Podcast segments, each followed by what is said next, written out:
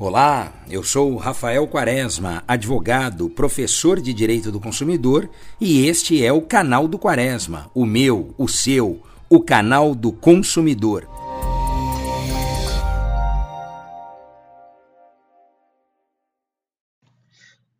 Hoje nós vamos falar sobre os testes da Covid-19 que os planos de saúde são obrigados a custear para os seus pacientes, para os usuários desse serviço. Primeiro, é importante a gente dizer que os exames laboratoriais foram incluídos no início da pandemia. Né? E agora o que nós temos é a inclusão do teste sorológico que identifica os anticorpos do vírus. E essa inclusão, ela se deu por força de uma ação civil pública em que a decisão judicial liminar reconheceu a obrigatoriedade do custeio por parte dos planos de saúde.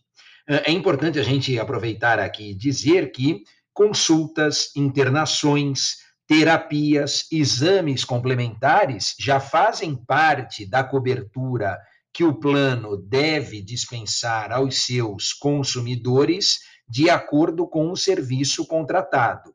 Agora o que nós temos é uma abrangência maior dessa proteção. É importante dizermos também que não basta que o consumidor queira realizar o exame e assim se dirija a um laboratório ou algum lugar credenciado para essa finalidade. Antes disso, é importante, é necessário que ele, primeiro, procure um médico, receba esta prescrição médica, que certamente levará em consideração a existência de alguns sintomas. Né? Então, se o paciente apresenta cansaço, falta de ar, dores, diarreia, enfim, quadros relacionados a uma possível eh, contaminação com vírus que ensejarão a realização do exame. Então, é necessário que haja esse procedimento. Aliás, quando nós falamos em planos de saúde, sempre a prescrição médica ela se faz necessária. Então, neste caso, além da prescrição médica, obviamente que há detecção de sintomas, né, um ou alguns, para justificar este encaminhamento.